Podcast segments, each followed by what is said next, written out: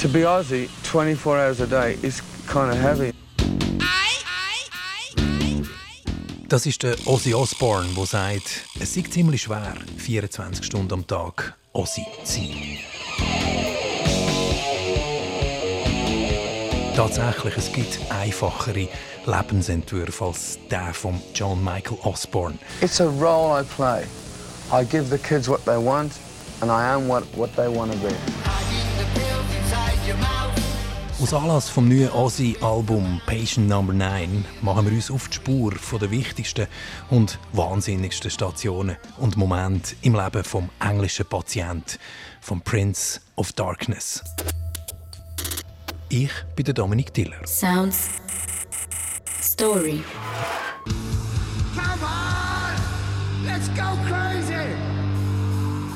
Es war Anfang August von diesem Jahr bei der Abschlussfeier der Commonwealth Games in Birmingham, wo unerwartet der Ozzy Osbourne auf der Bühne steht und Black Sabbath Hymne Paranoid zum Besten gibt. Er singt sie überraschend deutlich und klar mit einer gefestigten Stimme.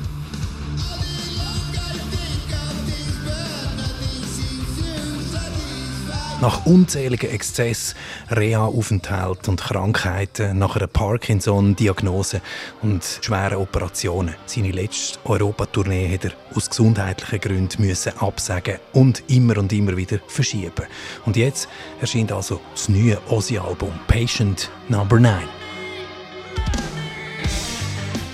Vermutlich ist es das letzte Album von Ozzy. Aber wer weiß das schon beim Mann mit den neun Leben? Es ist sein 13. Soloalbum und ganz sicher nicht sein Vermächtnis. Eher eine Reihe von Songs, die ihm mit Hilfe von Produzenten und einer ganzen Armada von Rock-Berühmtheiten auf den Leib geschneidert worden sind. Aber spielt es eine Rolle? Der Ozzy ist der Ozzy. Er steht längstens im Karrierewinter und es ist höchste Zeit für eine Annäherung an die Figur Ozzy Osbourne, an eine mindestens so verletzliche wie düstere Seele. Der Ozzy ist genau darum so beliebt, weil hinter seinem vermeintlichen Wahnsinn eine höchst verwundbare menschliche Seite durchscheint. Wir gehen zurück ins englische Birmingham der 50er Jahre. Eine dreckige Industriestadt, wo die Häuser keine Toiletten haben und John Michael Osborne zusammen mit seinen Eltern, mit drei Schwestern und zwei Brüdern in einer winzigen Dreizimmerwohnung aufwächst. Der kleine John hat die Schule gehasst. Sie eigene am Knick müssen Primarschule schleppen, beschreibt er in seiner Biografie. Er konnte nicht richtig lesen, miserable Noten. In seinem Kopf sei nichts hängen geblieben. Sein Hirn ein nutzloser Pudding. Er sei der geborene Loser. Erst viel später, mit etwa 30, hat man bei ihm eine Dyslexie und ein ADHS diagnostiziert. Von den Lehrern damals sei er ganz einfach ignoriert, von den Klassenkameradinnen ausgelacht worden. Darum hat er sich schnell zum Klassenclown und schon bald zum Bürgerschreck entwickelt. In einem Interview im Jahr 1982 in der US-Fernsehshow Night Flight erzählte Ozzy, er sei eigentlich immer noch der gleiche Klassenclown wie damals in den 50s in Birmingham. Und das sei manchmal überhaupt nicht lustig. Ozzy is a very, sometimes very unhappy person because, because of what I am, because of who I am. I'm a split, split personality. Ozzy Osbourne and John Osbourne is, is two different people. John Osbourne is talking to you now. But if you want to be Ozzy, you know, it, it's like takes over. You know, it, it kind of to be Aussie 24 hours a day is kind of heavy. Die Schulzeit von Mosi wird zum Trauma. Mit Elfi wird er von ein paar älteren Mitschülern sexuell missbraucht und sich mehrmals umbringen. Mit 15 bricht er die Schule ab, arbeitet in einem Schlachthof, in einer Autofabrik, als Bauarbeiter und kommt wegen Diebstahl sechs Wochen ins Gefängnis. Zu dieser Zeit treten die Beatles ins Leben von Ozzy und unter zuerst mal «She Loves You» gehört, steht für ihn fest, ich werde Rockmusiker.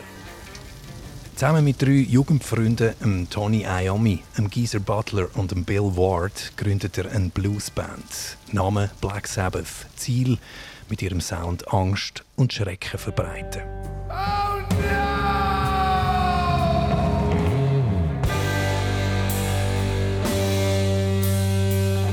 Es ist zwar die Zeit der Hippies, Wenn man aber in den Industrieslums zu Birmingham aufwachst, ist Flower Power ziemlich weit weg.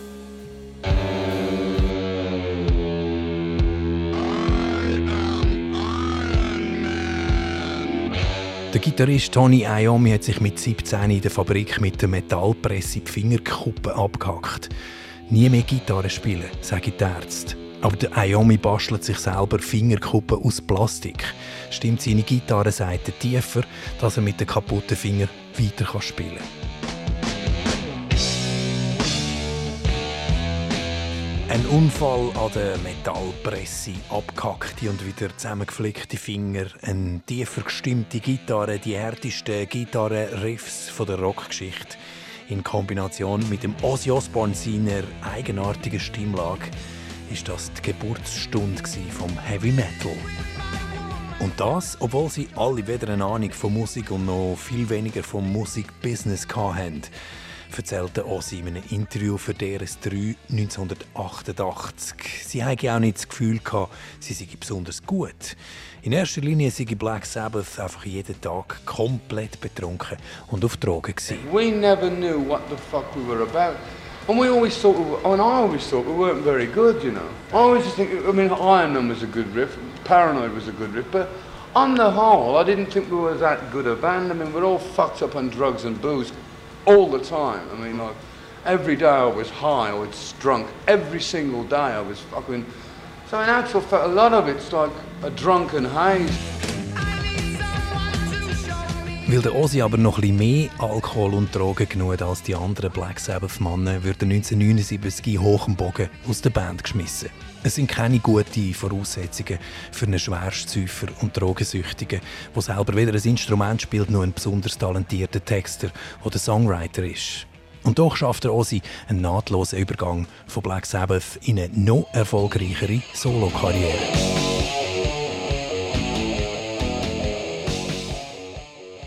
1980, ein Jahr nach dem Ausstieg bei Black Sabbath, erscheint das Ozzy-Soloalbum Blizzard of Oz. An der Gitarre ein blutjunger Amerikaner namens Randy Rhodes. Ähnlich wie bei Sabbath ist es also wieder ein anderer, der Ozzy beim Songwriting zur Seite steht. Und da sind wir bei einem der grossen Talente vom Ozzy, was immer wieder geschafft hat, fleissige Helferli um sich zu scharen. Leute, die ihm Songs auf ein Leib geschneidert haben oder wie ein bisschen später seine Frau Sharon, die ihm das Leben organisiert oder auf gut Deutsch den Arsch gerettet hat.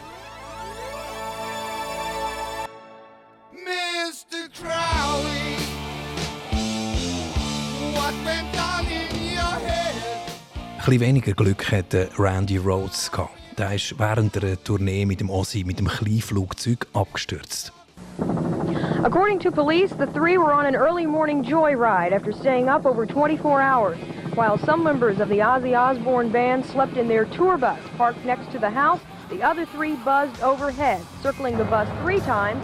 On the fourth time, they didn't make it. Es ist der dämlichste Rock'n'Roll-Unfall von allen Zeiten. Amosi, seine Band, ist auf Amerika-Tournee, hat einen Tag Pause, parkiert den Tourbus zu Florida auf einem Anwesen, wo auch ein kleiner Flugplatz steht. Nach einer durchzechten Nacht mit dem Ossi setzt sich der Busfahrer und Gelegenheitspilot am frühen Morgen in ein Kleinflugzeug, überredet der Randy Rhodes mitzukommen auf eine kleine Spritztour und fliegt mehrmals im Tiefflug über das Anwesen, wo der Tourbus mit dem schlafenden Ossi parkiert ist. Beim dritten Mal hängt er mit dem Flügel am Busdach an, kracht in einen Baum und explodiert. Der Randy Rhodes und die beiden anderen Insassen sind sofort tot.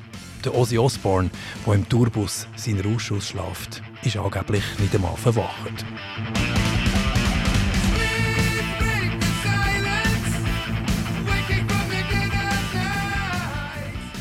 Ein Weckruf für Ossi, sein Leben endlich in geordnete Bahnen zu lenken. Denkst du? Am bekanntesten der sagenumwobene Fledermaus bis bei einem Konzert 1982. Jemand rührt eine tote Fledermaus auf die Bühne, der Ossi beißt den Kopf ab.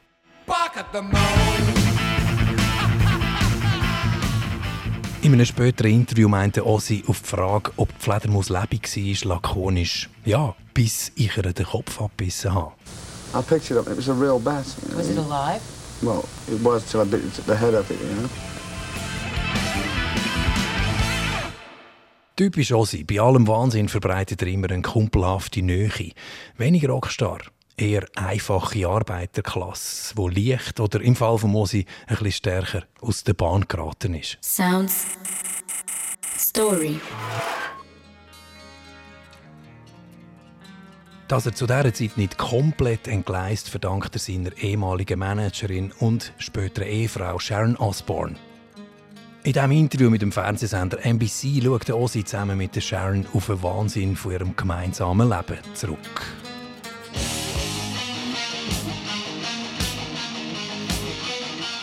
I wake up in a, in a club and I got this great big giant bottle of cold sake, a, a gallon of it. Er verwache in einer Bar in Japan, hat eine riesige Flasche Sake vor sich und eine japanische Schönheit. Keine Ahnung, wie er da angekommen ist. Irgendwann landet sie zusammen im Hotelzimmer von Ozzy, wo seine Ehefrau Sharon im Bett liegt. Nach einem wüsten Fight fliegt Ozzy zusammen mit der Japanerin durch die Tür. Fucking giant Japanese chick sitting next to me. I didn't even know who she was. And I'm in bed. and he comes in and he's got some Japanese girl who's very good looking uh, with him. the door opens, Sharon punches him in the eye, takes, no, punches her in the eye, takes a picture frame off the wall, smashes a picture frame off, over my head. She went flying through the door with him after her. Sharon erzählt weiter von der schlimmsten Zeit. Der Ossi, der seit zwei Monaten durchzecht, Drogen und Alkohol kombiniert. Irgendwann haben wir in seinen leeren Augen den Wahnsinn gesehen. Und eines Nachts sage er zu ihr, wir haben uns entschieden, du musst sterben. He'd been on a roll for two months and he was making all kind of concoctions and mixing this with that and drinking. and you could just feel something was going to explode. And his eyes, if you ever look at anybody that's really stoned, their eyes are kind of vacant. The lights are on, but no one's in. And he was talking to me and he said, We've made up our mind that you have to die. All I remember was taking a drink the next, next morning. It was bits and pieces of it are there. But I thought, it, I thought I was dreaming, you know. him and his friend, whoever his imaginary friend was, jumped on me. But the next minute, I woke up in a jail cell in Amersham police station and I was charged with attempting to murder my wife. And prison is not a very pleasant place. Im nächsten Moment ist der Ozzy auf sie gesprungen und versucht, sie zu erwürgen. Er verwacht im Gefängnis mit einer Anklage wegen versuchtem Mord an seiner Ehefrau.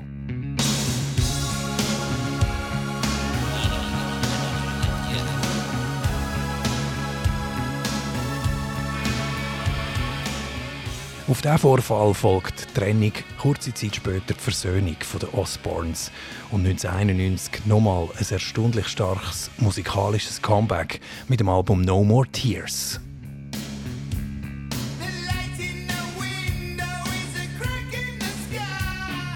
Auf diesem Album zeigt sich immer mehr am Ossi seine welpenhafte Seite. Der arm Rock'n'Roller und Säufer, der wieder mal zu fest über die Stränge geschlagen hat und sich am nächsten Morgen im Schoß von Mami oder im Fall von Mosi bei seiner Frau Sharon ausheulen. Mama,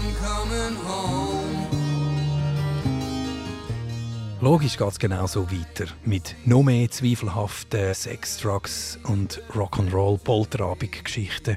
Mit dem Unterschied, dass der Ossi längstens kein Junggesell mehr ist und auch nicht mehr jung. Ein klinischer Fall. Die Musikkarriere liegt unterdessen mehr oder weniger in Scherben. Und jetzt kommt, dank dem cleveren Geschäftssinn von der Sharon, die nächste Metamorphose. Oder in seinem Fall Osmose. Meet the perfect American family. Jack, stop Der Ozzy wird Reality-TV-Star. Weil spätestens in der eigenen vier Wänden sind ja alle gleich. Wenn die Hunde und Katzen schiessen, der Wasserhahn tropft und die Fernbedienung verloren geht. I love you all. I love you more than life itself. You're all fucking mad. Wir haben alle aus nächster Nähe zugeschaut, wie sich ein abgehalfterter Rockstar zum Volldepp macht grauenhaft. Aber eben auch mit der bekannten osihaften Gutmütigkeit und tattrigen Naivität, die einigermaßen unbeschadet durch das Reality-Soap-Abenteuer bringt. Heute ist MTV klinisch tot. Der Osi lebt. So viel Gerechtigkeit muss sein.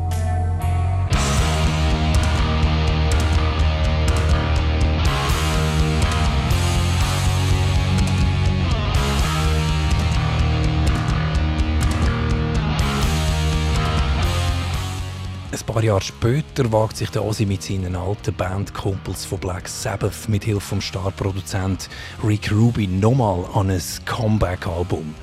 Es werden die Aufnahmen um Leben und Tod. Der Tony Iommi kommt gerade aus der Chemotherapie. Der Bassist Geezer Butler wird wegen Vandalismus und öffentlicher Trunkenheit verurteilt. Der Schlagzeuger Bill Ward wird während der Aufnahme aus der Band geschmissen, weil er sich die Songs nicht merken kann. Und Rosi zittert, stottert, läuft in Trippelschritt und hat längstens wieder mit Saufen angefangen.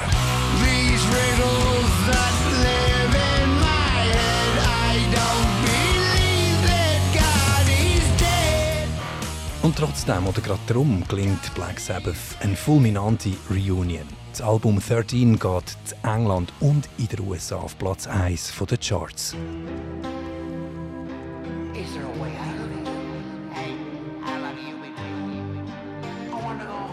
Das wäre sie ja eigentlich gewesen, Zugabe. Aber nicht für einen Ozzy. Der macht einfach immer weiter und veröffentlicht diese Woche sein 13. Soloalbum. Oder ein neues Hardrock-Album, wo der Ozzy mitsingt. Es ist schwer zu sagen, wie gross der Einfluss vom englischen Patient auf Patient Number 9 überhaupt noch war.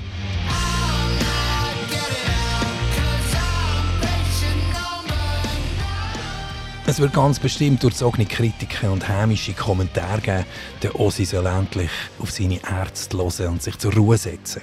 Aber sag das mal einem, der sein ganzes Leben nichts anderes kennt hat als Musik, Exzess und Wahnsinn. Come on! Let's go crazy!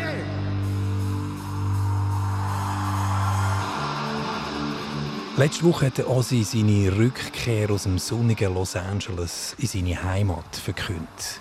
Dort wo der Prince of Darkness herkommt, aus der düsteren Industriestadt Birmingham.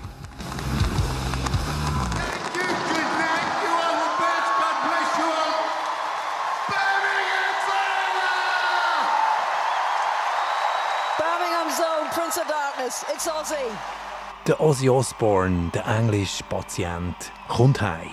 Es fühlt sich an, wie wenn man in einem dicken Buch auf der letzten Seite ist und der Buchrücken schon fast von selber zuklappt.